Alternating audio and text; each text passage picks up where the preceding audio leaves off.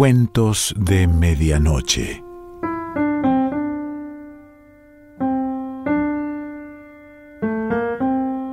El cuento de hoy se titula Calixto Garmendia y pertenece a Ciro Alegría.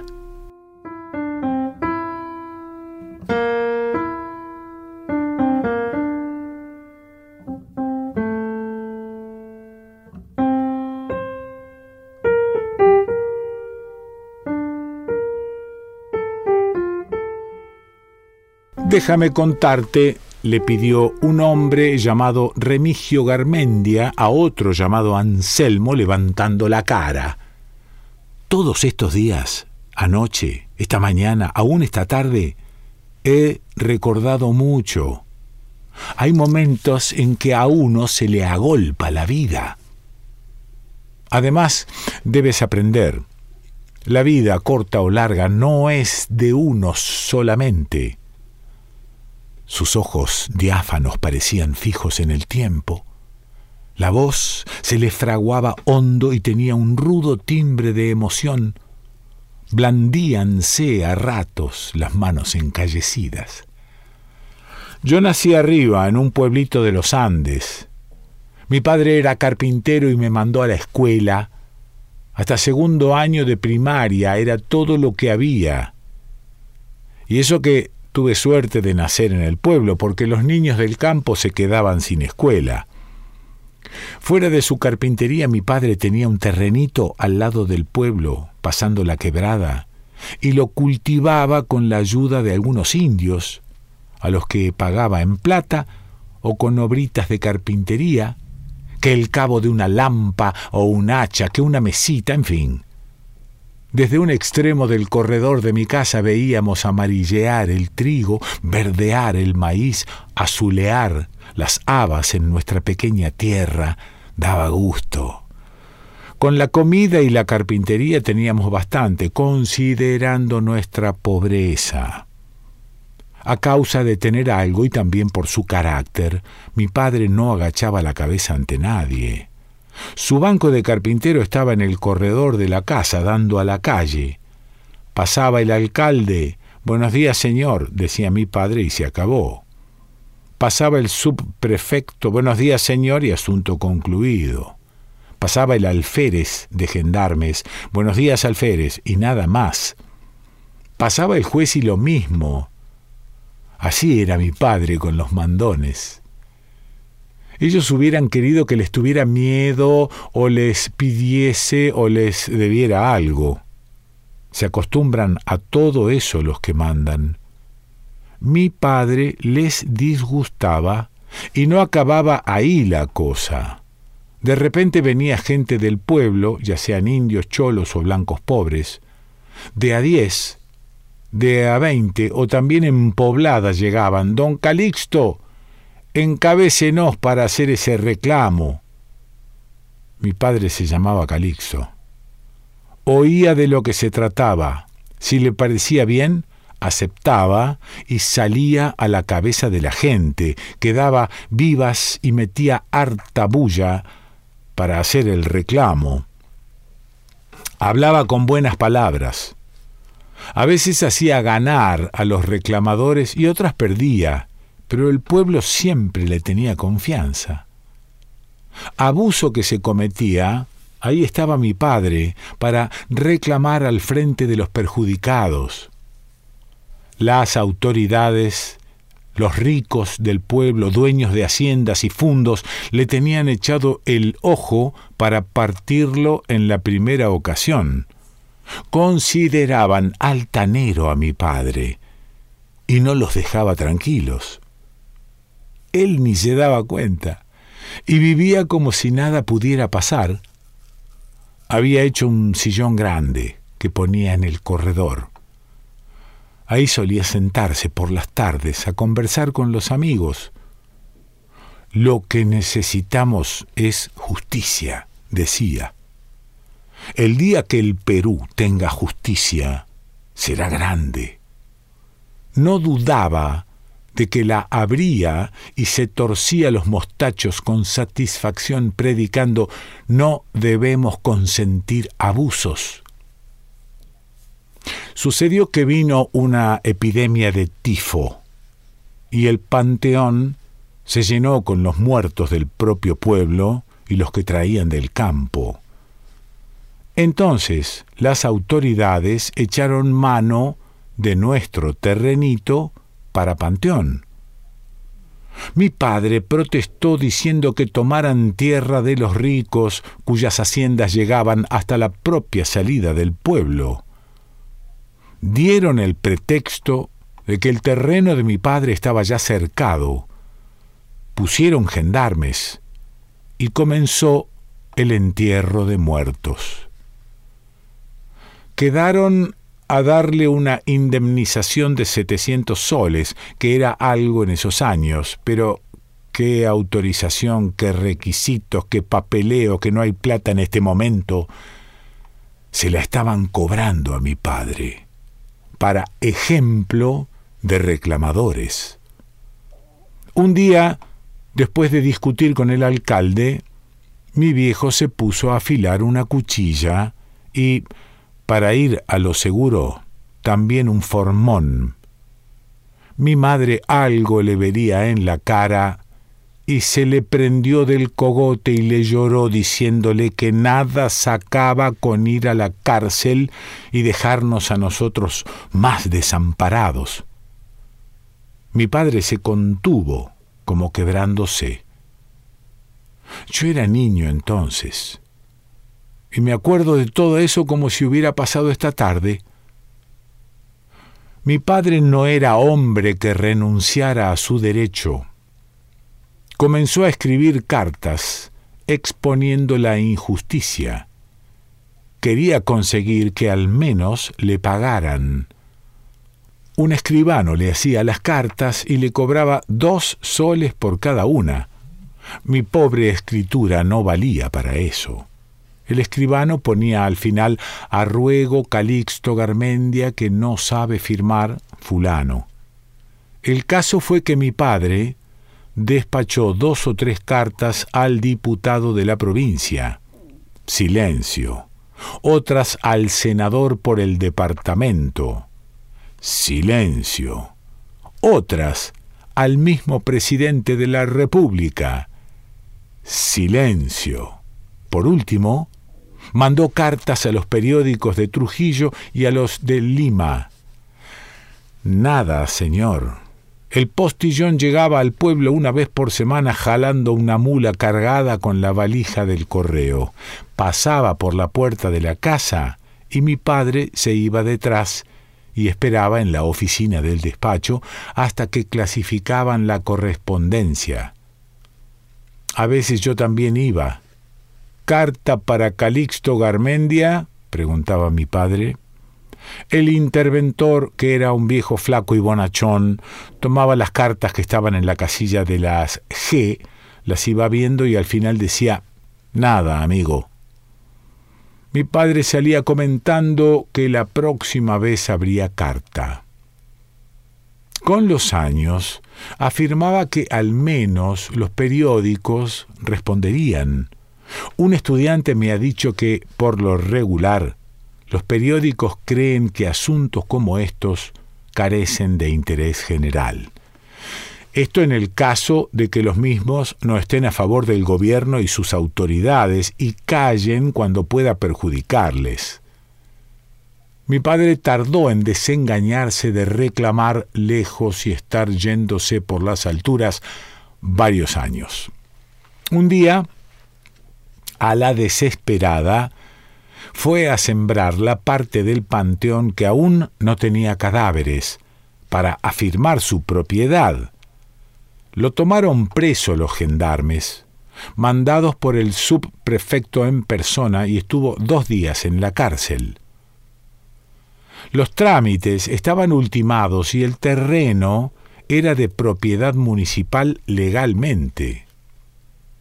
Cuando mi padre iba a hablar con el síndico de gastos del municipio, el tipo abría el cajón del escritorio y decía, como si ahí debiera estar la plata, no hay dinero. No hay nada ahora. Cálmate, Garmendia. Con el tiempo se te pagará. Mi padre presentó dos recursos al juez. Le costaron diez soles cada uno. El juez los declaró sin lugar. Mi padre ya no pensaba en afilar la cuchilla y el formón. Es triste tener que hablar así, dijo una vez, pero no me darían tiempo de matar a todos los que debía. El dinerito que mi madre había ahorrado y estaba en una ollita escondida en el terrado de la casa se fue en cartas y en papeleo. A los seis o siete años del despojo, mi padre se cansó hasta de cobrar. Envejeció mucho en aquellos tiempos. Lo que más le dolía era el atropello.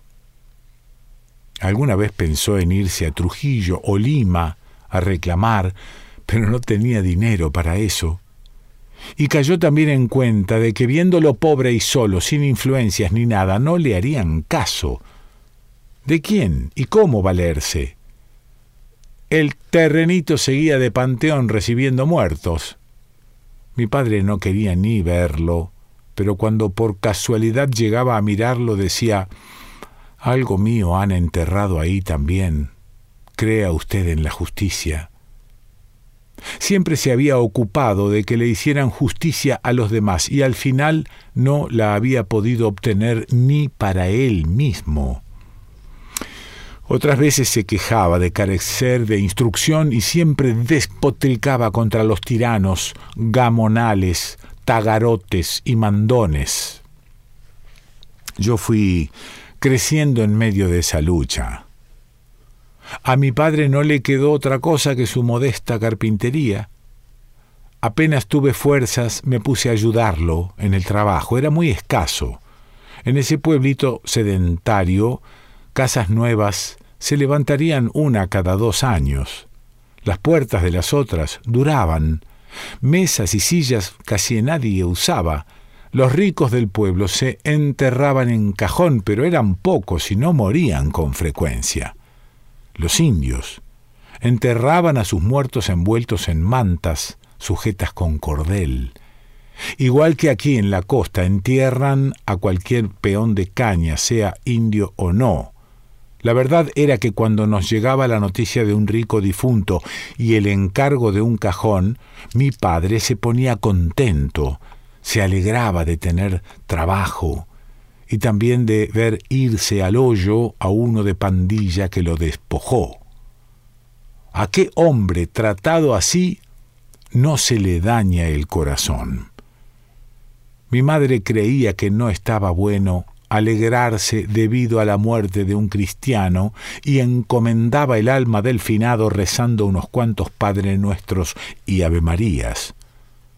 Duro le dábamos al serrucho, al cepillo, a la lija y a la clavada mi padre y yo, que un cajón de muerto debe hacerse luego. Lo hacíamos por lo común de aliso y quedaba blanco. Algunos lo querían así y otros que pintado de color caoba o negro y encima charolado. De todos modos el muerto se iba a podrir lo mismo bajo la tierra, pero aún para eso hay gustos. Una vez hubo un acontecimiento grande en mi casa y en el pueblo. Un forastero abrió una nueva tienda que resultó mejor que las otras cuatro que había. Mi viejo y yo trabajamos dos meses haciendo el mostrador y los andamios para los géneros y abarrotes. Se inauguró con banda de música y la gente hablaba del progreso. En mi casa hubo ropa nueva para todos. Mi padre me dio para que la gastara en lo que quisiera, así, en lo que quisiera, la mayor cantidad de plata que había visto en mis manos, dos soles. Con el tiempo, la tienda no hizo otra cosa que mermar el negocio de las otras cuatro. Nuestra ropa envejeció y todo fue olvidado. Lo único bueno fue que yo gasté los dos soles en una muchacha llamada Eutimia, así era el nombre, por una noche de amor entre los alisos de la quebrada. Eso me duró en adelante no me cobró ya nada y si antes me recibió los dos soles fue de pobre que era. En la carpintería las cosas siguieron como siempre. A veces hacíamos un baúl o una mesita o tres sillas en un mes. Como siempre es un decir. Mi padre trabajaba a disgusto. Antes lo había visto ya gozarse puliendo y charolando cualquier obrita y le quedaba muy vistosa. Después ya no le importó y como salía del paso con un poco de lija, hasta que por fin llegaba el encargo de otro cajón de muerto, que era el plato fuerte. Cobrábamos generalmente diez soles. Dale otra vez a alegrarse a mi padre, que solía decir, se fregó otro bandido, diez soles. A trabajar duro, él y yo, a rezar mi madre y a sentir alivio hasta por las virutas. Pero ahí acababa todo. Eso es vida. Como muchacho que era, me disgustaba que en esa vida estuviera mezclado tanto la muerte. La cosa fue más triste cada vez. En las noches, a eso de las tres o cuatro de la madrugada, mi padre se echaba unas cuantas piedras bastante grandes a los bolsillos, se sacaba los zapatos para no hacer bulla y caminaba medio agazapado hacia la casa del alcalde. Tiraba las piedras rápidamente a diferentes partes del techo rompiendo las tejas. Luego volvía a la carrera y ya dentro de la casa, a oscuras, pues no encendía luz para evitar sospechas, se reía. Su risa parecía a ratos el graznido de un animal. A ratos era tan humana, tan desastrosamente humana, que me daba más pena todavía. Se calmaba unos cuantos días con eso. Por otra parte, en la casa del alcalde solían vigilar, como había hecho incontables chanchadas. No sabían a quién echarle la culpa de las piedras. Cuando mi padre deducía que se habían cansado de vigilar, volvía a romper tejas. Llegó a ser un experto en la materia. Luego rompió tejas de la casa del juez, del subprefecto, del alférez, de gendarmes, del síndico de gastos, calculadamente rompió las de las casas de otros notables, para que, si querían deducir, se confundieran. Los ocho gendarmes del pueblo salieron en ronda muchas noches, en grupos y solos, y nunca pudieron atrapar a mi padre.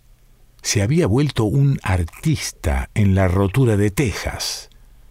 De mañana salía a pasear por el pueblo para darse el gusto de ver que los sirvientes de las casas que atacaba subían con tejas nuevas a reemplazar las rotas. Si llovía era mejor para mi padre. Entonces atacaba la casa de quien odiaba más, el alcalde, para que el agua la dañara o al caerles les molestara a él y su familia. Llegó a decir que les metía el agua en los dormitorios, de lo bien que calculaba las pedradas. Era poco probable que pudiese calcular tan exactamente en la oscuridad, pero él pensaba que lo hacía por darse el gusto de pensarlo. El alcalde murió de un momento a otro. Unos decían que de un atracón de carne de chancho y otros que de las cóleras que le daban sus enemigos. Mi padre fue llamado para que hicieran el cajón y me llevó a tomar las medidas con un cordel. El cadáver era grande y gordo. Había que verle la cara a mi padre contemplando al muerto. Él parecía la muerte. Cobró cincuenta soles adelantados, uno sobre otro. Como le reclamaron el precio, dijo que el cajón tenía que ser muy grande, pues el cadáver también lo era y además gordo, lo cual demostraba que el alcalde comió bien. Hicimos el cajón a la diabla. A la hora del entierro, Mi padre contemplaba desde el corredor cuando metían el cajón al hoyo y decía, Come la tierra que me quitaste, condenado, come, come. Y reía con esa su risa horrible. En adelante dio preferencia en la rotura de tejas a la casa del juez y decía que esperaba verlo entrar al hoyo también. Lo mismo que a los otros mandones. Su vida era odiar y pensar en la muerte. Mi madre se consolaba rezando, yo tomando a Eutimia en el alisar de la quebrada. Pero me dolía muy hondo que hubieran derrumbado así a mi padre. Antes de que lo despojaran, su vida era amar a su mujer y su hijo, servir a sus amigos, y defender a quien lo necesitara. Quería a su patria. A fuerza de injusticia y desamparo lo habían derrumbado. Mi madre le dio esperanza con el nuevo alcalde. Fue como si mi padre sanara de pronto. Eso duró dos días. El nuevo alcalde le dijo también que no había plata para pagarle. Además, que abusó cobrando cincuenta soles por un cajón de muerto y que era un agitador del pueblo. Esto ya no tenía ni apariencia de verdad. Hacía años que las gentes, sabiendo a mi padre en desgracia con las autoridades, no iban por la casa para que les defendiera. Con este motivo ni se asomaban. Mi padre le gritó al nuevo alcalde, se puso furioso, y lo metieron quince días en la cárcel por desacato. Cuando salió, le aconsejaron que fuera con mi madre a darle satisfacciones al alcalde, que le lloraran ambos y le suplicaran el pago. Mi padre se puso a clamar. Eso nunca. ¿Por qué quieren humillarme? La justicia no es limosna pido justicia. Al poco tiempo, mi padre murió. Ciro Alegría.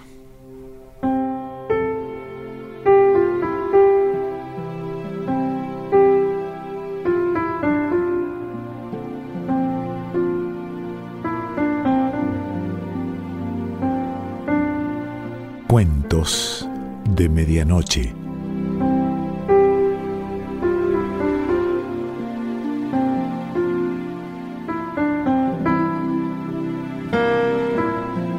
Selección Pancho Mondino. Idea y lectura Quique Pessoa.